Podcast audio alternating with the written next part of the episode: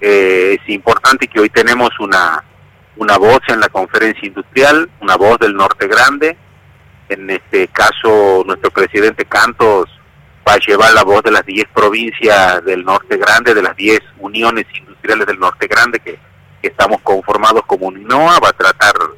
de exponerle a todos los presentes las dificultades que tenemos en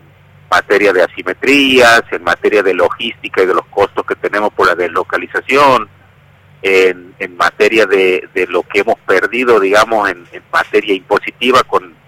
cuando el decreto 814 ha, ha dejado de, funcionar y, y, de cómo eso ha incidido en los costos laborales e impositivos. O sea, va, va a desplegar un, una agenda de temas que va a quedar hoy en la, en la, en la ponencia eh, y ante la conferencia industrial y fundamentalmente porque vamos a tener, digamos, a, a la presencia de altas autoridades nacionales con las que ya venimos conversando y fundamentalmente porque hoy tenemos el apoyo de la Unión Industrial Argentina que, está, digamos, también eh, bregando y trasladando la voz del Norte Grande en, en, ante el gobierno nacional pidiendo la, la, la, manera de morigerar todos estos efectos y que nosotros podamos tener una, una, una competitividad y una sustentabilidad en materia industrial que nos permita posicionarnos al nivel de la región núcleo del país, ¿no? Este, nosotros tenemos las mismas o muy parecidas máquinas que pueden tener aquí en, la región núcleo, tenemos el personal que se capacita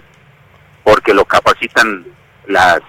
las empresas o, lo, o, los desarrolladores, digamos, que también capacitan a las empresas del región núcleo, pero pagamos una energía que es más cara, tenemos más altos costos de flete, tenemos la imposibilidad. Mira un caso muy muy muy sí. patente. Los bitrenes llegan hasta Córdoba, uh -huh. no siguen al norte. Entonces eso es costo. Claro. Este, entonces tenemos una serie de dificultades de, de, y, de, y de sobrecosto por nuestra deslocalización, por nuestra distancia al puerto, por nuestra distancia a los grandes centros de consumo, que nos, nos ponen, digamos, en, en, una, en una encrucijada y, y él es donde necesitamos que pongan la mirada. Por eso es que hablamos de políticas diferenciales, ¿no? Que, que, haya una política diferencial para que nuestra zona pueda recuperar ese terreno que, que, tiene eh, postergado durante tantos años y muy orgulloso como santiagueño de que hoy la voz del norte grande en esta conferencia